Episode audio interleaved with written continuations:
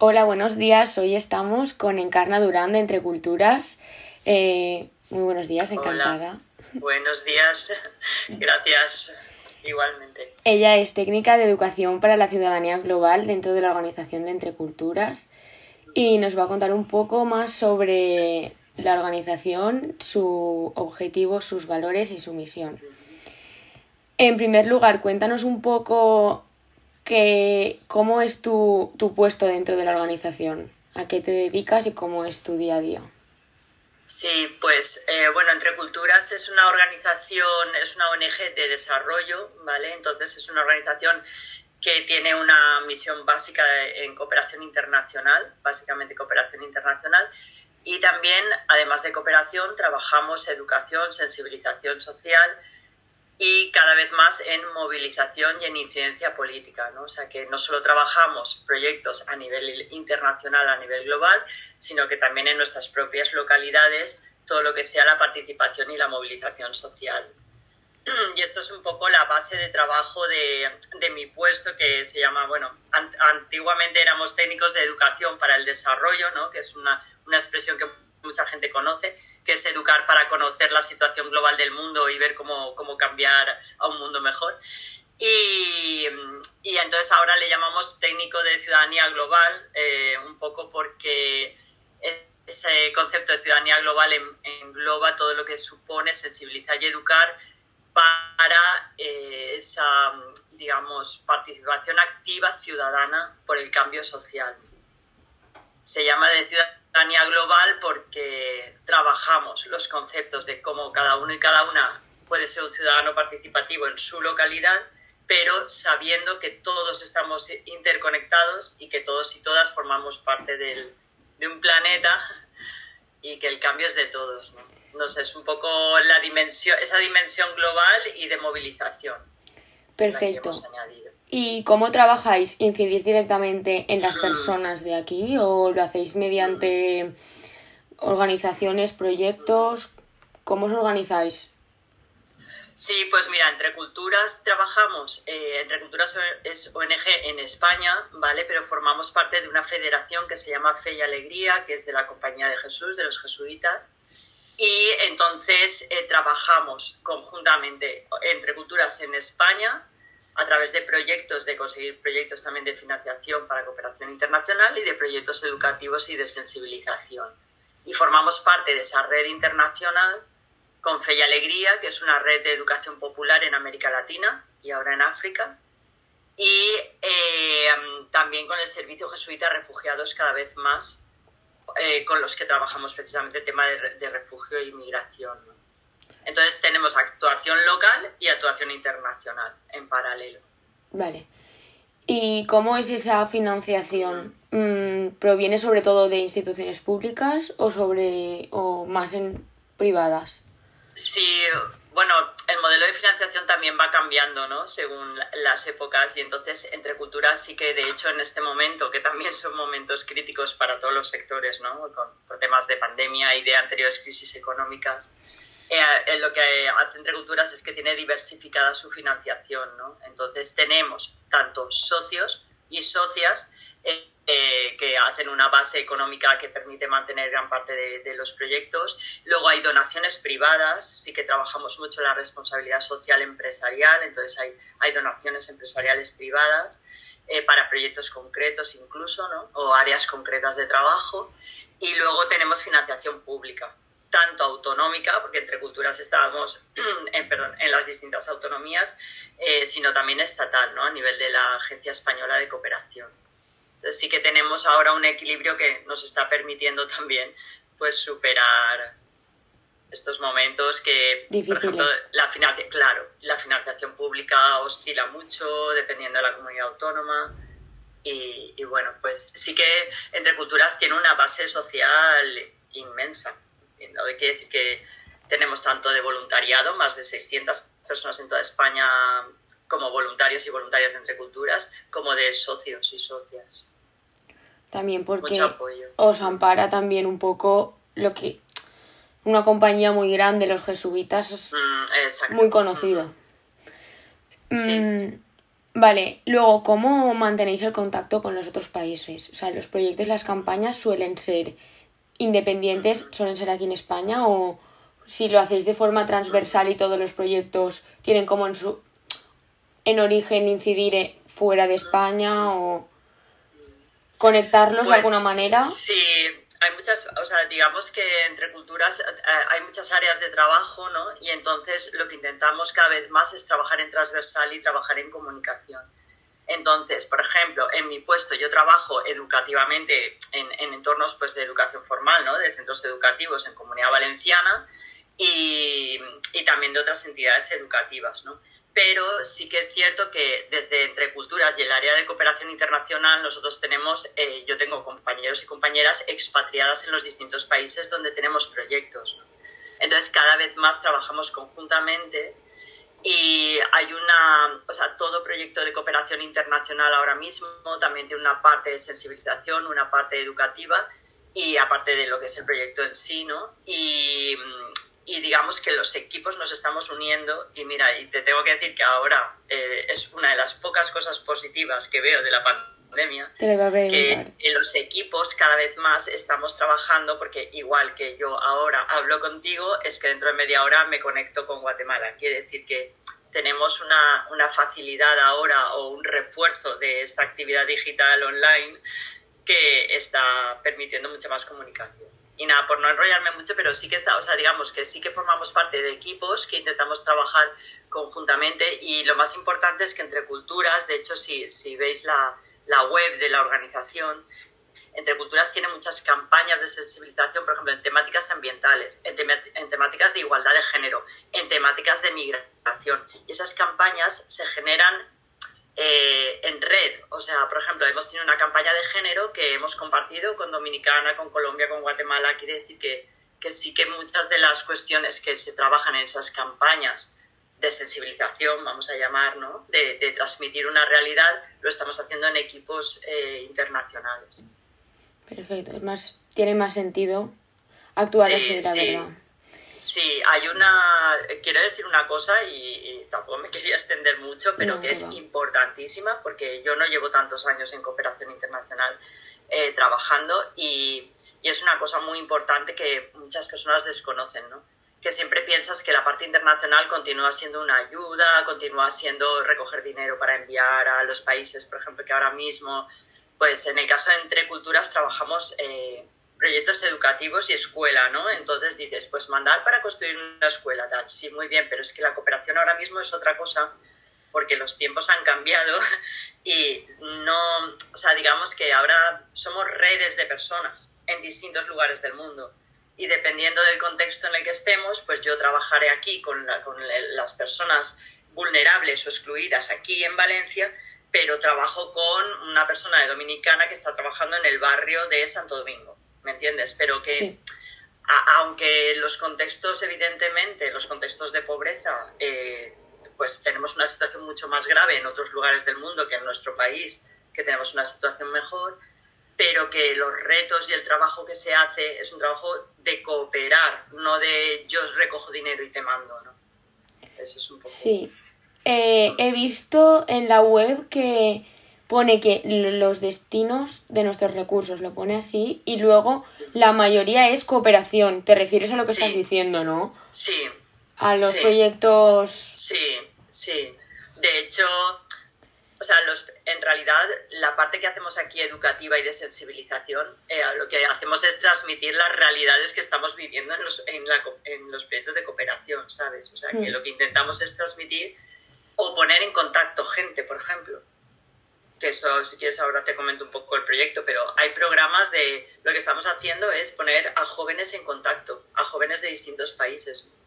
Y eso es una, una red súper interesante, por lo que genera también de inclusión, ¿no? De la parte inclusiva, de decir, pues aquí ya somos multiculturales y diversos Sí. y nos conectamos con personas que están en, otro, pues eso, en otros lugares del mundo en este momento y todos nos conectamos y todos podemos hablarnos de manera horizontal y ver que todas y todos somos iguales ¿no? en derechos y no sé, se crean, se crean relaciones muy, muy bonitas y que te hacen cambiar también la mirada del mundo ¿no? y de la sociedad. El hecho de, contactar este tipo de redes. Vale, y ahora durante la pandemia, ¿crees que la gente se ha sensibilizado más? ¿Crees que hay más demanda para... hay más ayudas de las personas? Te hablo de los jóvenes, de... Si la gente está más abierta a lo que le puedan decir. No sé, tiene, bueno, eh, una de cal y una de arena, que digo yo. El tema de, o sea, toda esta experiencia de confinamiento, hay una cosa que ha generado de forma natural que nosotros intentábamos trabajar y nos costaba, que es esto que te digo de tratarnos en horizontal como personas, que somos exactamente iguales en derechos, iguales en dignidad. Esto es una cosa que trabajada de manera teórica, ¿vale? Te cuesta integrar, pero cuando vives una experiencia como la pandemia, Em, te ayuda a, o sea, aprendes esto de manera vivencial, ¿no? Porque nosotros durante el confinamiento nos hemos estado conectando, como te digo, con, con nuestra red de jóvenes desde diferentes lugares del mundo. Todo el mundo estaba confinado y confinados en casa, ¿no? Eh, todos tenían, o sea, si generas un espacio para compartir cómo te sientes, o sea, no puedo salir, no puedo estar con mis amigos, no, ¿no? A lo mejor con 15, 16, 17 años, el hecho de compartirlo y que todo el mundo estaba igual ha generado un sentimiento de unión que antes costaba más, ¿me entiendes? O sea, antes como con una persona súper distinta, con la que no tengo nada que ver, que vive al otro lado del planeta, pero vaya, está pasando lo mismo que yo y se está agobiando igual de estar en casa con mis padres y se está, ¿no? Y, y, le cuesta estudiar y le... Entonces, esa parte ha sido... O sea, este tipo de cosas como la pandemia es una... son vivencias que, que son muy positivas ah, porque sí que despiertan esa parte de, de jolín, pues todos estamos en este, en, este planeta ¿no? y, nos estamos enfrentando a lo mismo.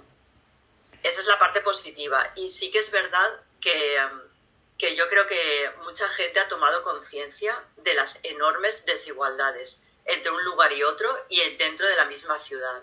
O sea, yo he visto en mi propio barrio como todos hemos empezado a hablar del vecino o la vecina que no tenía ni para comer. O sea, sí que ha habido como una conciencia social de la desigualdad y de la importancia de las cosas esenciales. Eso es la, parte de aprendizaje que ha tenido toda esta situación. Vale. Ahora te hablo de la gente, de los jóvenes eh, con los que vosotros trabajáis. La parte de mm, sensibilización me habías dicho, era. Eh, sí. Mm, ¿De dónde vienen? ¿Cómo se ponen en contacto con la organización? ¿Quiénes son? ¿Cómo acuden a vosotros? Nosotros tenemos un programa que se llama la Red de Jóvenes, eh, la Red Solidaria de Jóvenes, que es un programa que, pues, por ejemplo, aquí en, en Comunidad Valenciana llevamos desde 2006, pero ya es un programa que lleva años, ¿no? Y ese programa, la, la, forma, de, la forma de funcionar es como una, es, eh, son grupos de jóvenes, pero esos grupos de jóvenes se forman en centros educativos o en entidades educativas. Por ejemplo, un centro juvenil, un grupo scout, un, ¿vale? Entidades de educación no formal o en centros educativos. Por ejemplo, mi trabajo es directamente con centros educativos. Entonces, la manera de comenzar esto suele empezar por los educadores y por, el profesorado, ¿no? Por el profesorado que dice, vamos a generar un grupo participativo y em, esos grupos de jóvenes son como grupos solidarios, ¿no? Que en Valencia llaman la salsa solidaria y son jóvenes que, ah, digamos que fuera de horas de clase, o sea, es un programa extraescolar, fuera de horas de clase se reúne para generar sus propias acciones solidarias en sus barrios, en su centro. Y con estos grupos, Entre Culturas lo que hace es trabajar acompañando a, estos, a este alumnado que siempre es a partir de segundo de la ESO hasta bachiller, ciclos formativos, ¿vale? Eh, y luego ya cuando pasan a la universidad ya generamos otro tipo de grupos.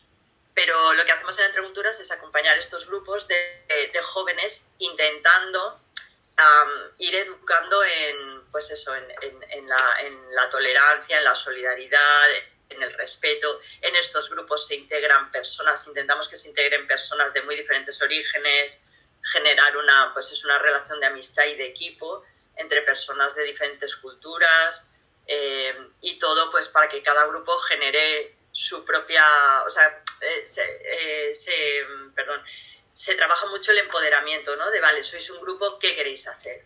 ¿Cómo queréis que sea vuestro barrio? ¿Cómo queréis que sea vuestro instituto o vuestro colegio? Y ellos mismos se hacen como sus planes de acción, ¿no? Nosotros acompañamos el proceso. Vale. Y desde ahí es de donde trabajamos esa educación inclusiva, ¿vale? De, de personas de diferentes, también de diferentes culturas. Intentamos que sea diverso. Vale, y toda esta gente la dividís de alguna manera según Mm. Como lo que pueden aportar, por ejemplo, según la edad, según su cultura, el sexo, no sé, de alguna manera, o están todos juntos. ¿Cómo formáis esos equipos? Pues nosotros integramos, como suele ser chavales, normalmente desde los 13 hasta los 17 o por ahí, ¿vale? Eh, normalmente en los grupos están todos juntos, a no ser que el grupo se haga muy grande y separemos, pero no hay en inicio ni separación por edad, ni por cultura, ni nada. Son grupos, o sea, intentamos que se junte, eh, que se enriquezcan, ¿no? Di- diferentes edades, y que es cierto que con los más mayores o, o cuando ya llevan tiempo en el grupo, ¿no? Y ya tienen 16, 17, pues lideran más los equipos. O sea, lo que favorecemos es un proceso en el que ellos mismos y ellas mismas eh, se autogestionen. No, no es un profesor que les vaya diciendo, ahora vamos a hacer tal, sino que les damos herramientas para que ellos... Entonces, claro, los más mayores suelen ejercer más del liderazgo del grupo, ¿no? Lo que nosotros hacemos es acompañar el grupo que es, los grupos que hay en cada centro educativo o en cada entidad educativa y luego generamos espacios de encuentro. Por ejemplo, yo organizo dos veces al año encuentro de todos los grupos de comunidad valenciana. Luego, una vez al año, un encuentro nacional con representantes de los grupos de toda España. Y desde hace ya dos, casi tres años, eh, estamos favoreciendo una red internacional. O sea que estos grupos de red de jóvenes no están solo aquí, sino que están en los países donde trabajamos. Por lo que te decía de trabajar ya muy en contacto con, con los países en los que estamos. ¿no? Entonces se ha generado una experiencia muy chula mmm, de, de países, de la red, se llama la red Generación 21, Ujú. que hay jóvenes de, pues eso, de, de más de, sí, más de 21 países, por eso se llama así. Vale, ¿y es complicado encontrar a migrantes que quieran participar o están más, están más abiertos que la gente que vive aquí o al contrario?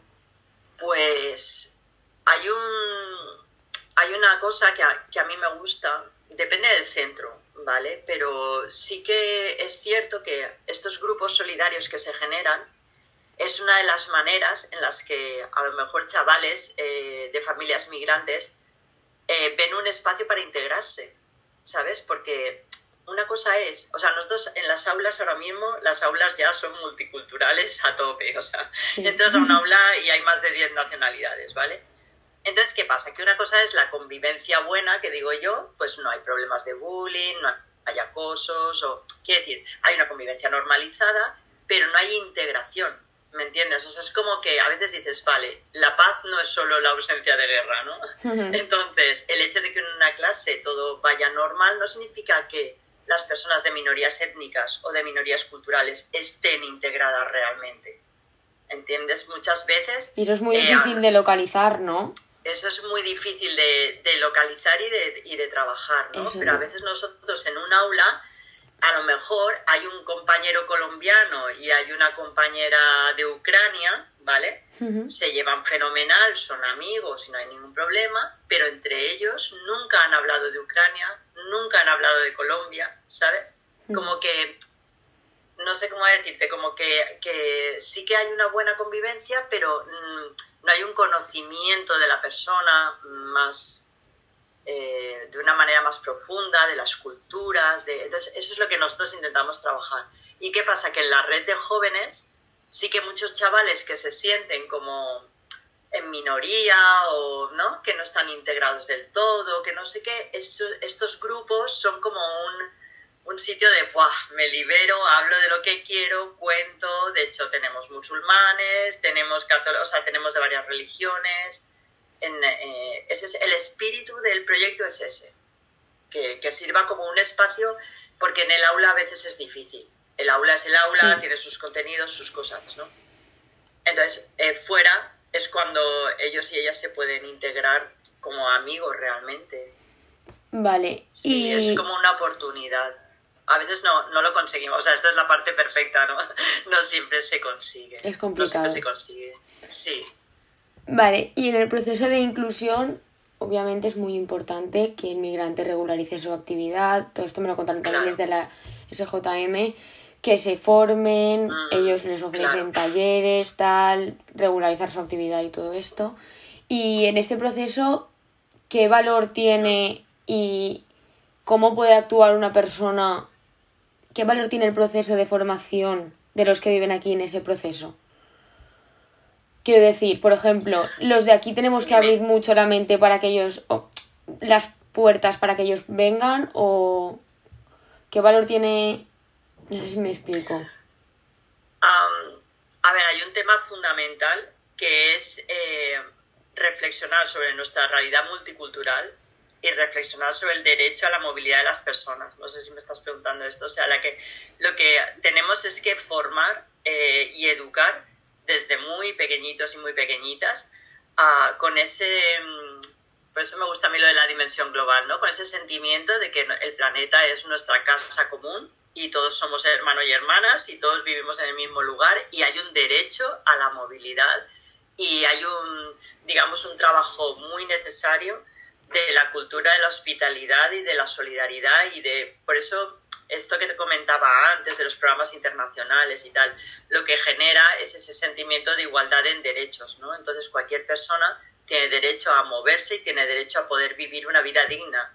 Y si tú no tienes una vida digna, desgraciadamente, donde has nacido, pues te mueves para encontrarla, ¿no? Quiero y a veces decir, te mueves... por ejemplo, Mm, ellos, Entender eso es súper importante. ellos cuando vienen aquí, Sí, como que se les pone toda la responsabilidad de lo que ellos tienen que hacer, pero nosotros tenemos alguna responsabilidad también para que puedan incluirse, o sea, para que puedan Sí, integrarse. total, total, total, total. Sí, sí, responsabilidad total y como te digo, generar, generar empatía, lo primero, generar esa, esa cultura de hospitalidad y de solidaridad y de decir, tú vienes aquí y tienes el mismo derecho que yo a, a formarte, a encontrar un trabajo. Y luego hay un tema importantísimo que es las dificultades que cualquier, digamos, que cualquier familia, o sobre todo los niños, niñas, los jóvenes, ¿no? Que entran a centros educativos, pues hay dificultades evidentes como la dificultad del idioma, por ejemplo, o dificultad en el nivel curricular, ¿no? En el nivel académico que, que tienen las personas que se intentan integrar, o, por ejemplo, lo que pasa muchas veces en el entorno educativo es que no, la familia no o sea, la familia migrante no participa en la misma medida que otras familias en lo que es la educación. Entonces, claro que hay una responsabilidad de... Pero es que la responsabilidad mm, es tanto los compañeros y compañeras en esa, en esa cultura de hospitalidad y de acogida, que tiene que ser natural, como por los educadores, educadoras y todo el profesorado. Tiene una responsabilidad enorme de de desarrollar metodologías que realmente permitan que esa persona se integre y pueda seguir su formación con normalidad. Es que no, a veces no es tan, no es tan fácil porque faltan recursos también, ¿no? Entonces hay que tener recursos. Entonces socialmente hay una responsabilidad ahí de responder tanto con recursos económicos como con recursos formativos, metodologías educativas que permitan que, que cualquier persona que, que entra en nuestro sistema, por decirlo así, tenga pueda desarrollarse y pueda aprender y pueda avanzar de la misma manera que cualquier otra. Vale. Es, es complicado, pero... mm. Y esta cultura de hospitalidad de la que me hablas se debe trabajar desde los hogares, desde los centros educativos, desde las instituciones públicas. Tiene que ser Claro, también. esto es como todo lo educativo, ¿no? Que lo que se dice de sociedades educadoras. Quiere decir, no solo se educa en clase, dentro de un aula, sino que se educa en la familia, se educa a través de los medios de comunicación, que ahora en algunas cuestiones los medios incluso llegan a hacer daño, ¿no? Es como los grandes medios de comunicación tienen una responsabilidad educadora enorme y las instituciones públicas también, porque como te digo, muchas cuestiones a veces también son recursos. Entonces las instituciones públicas tienen que gestionar bien los recursos. Por ejemplo, que haya profesorado suficiente para atender la diversidad en las aulas, que haya recursos económicos suficientes en los centros públicos, en la educación pública. Todo eso es una parte de gestión institucional, ¿no? Entonces, en realidad, cada uno tiene su papel, pero evidentemente es cosa de, de, todos, vamos, de, desde la familia hasta el gobierno eh, local, el gobierno autonómico. Vale, ¿y desde Entre Culturas hacéis algún tipo de, de demanda o de ruido para implicar a las instituciones en vuestro objetivo? Sí, nosotros como trabajamos nuestra misión, nuestra misión, digamos, el eje de Entre Culturas es trabajar el derecho a la educación para todos y todas en cualquier lugar del mundo y entonces, como te he dicho, aparte de cooperación internacional y sensibilización, tenemos acciones de movilizar a la ciudadanía, que la ciudadanía sea participativa y acciones de incidencia política. Entonces, en esta parte de incidencia política, sí que elaboramos informes de situación, de cuál es la situación de la educación en, en distintos lugares del mundo, por ejemplo, o cuál es la situación, cómo invierten los distintos estados o las distintas comunidades autónomas en educación, si se trabaja o no la inclusión, etc.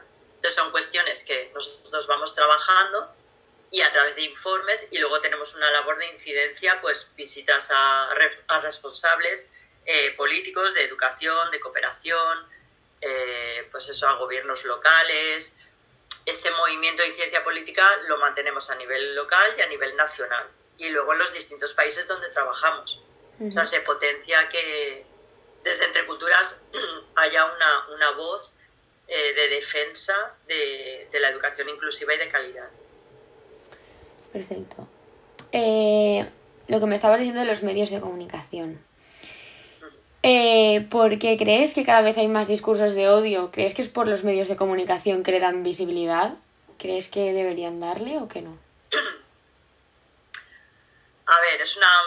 Es tu opinión. Vale, mi opinión personal, ¿vale? Mi opinión personal es que estas cosas son, son eh, cuestiones sociales complicadas, ¿no? Este tema nos preocupa muchísimo, muchísimo.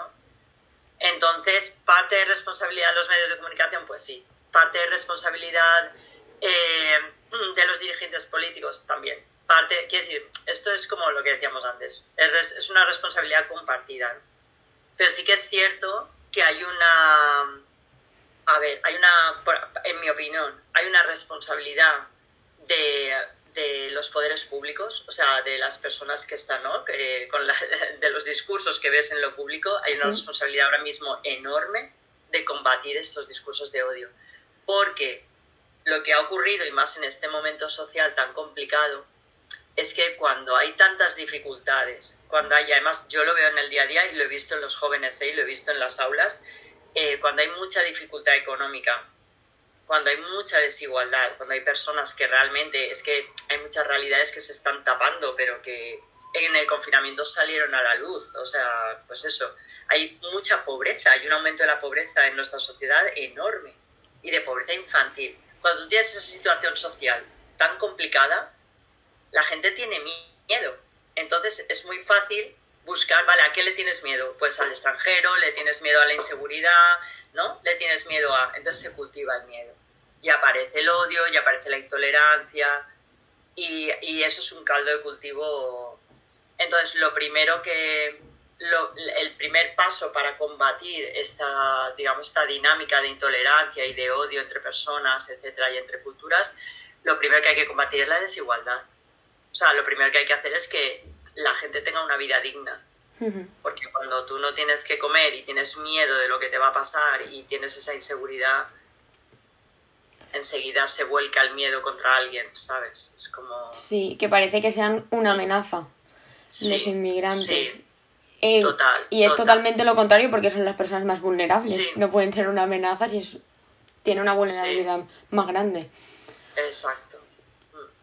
Vale, pues muchas gracias, Encarna, por de nada, un este ratito.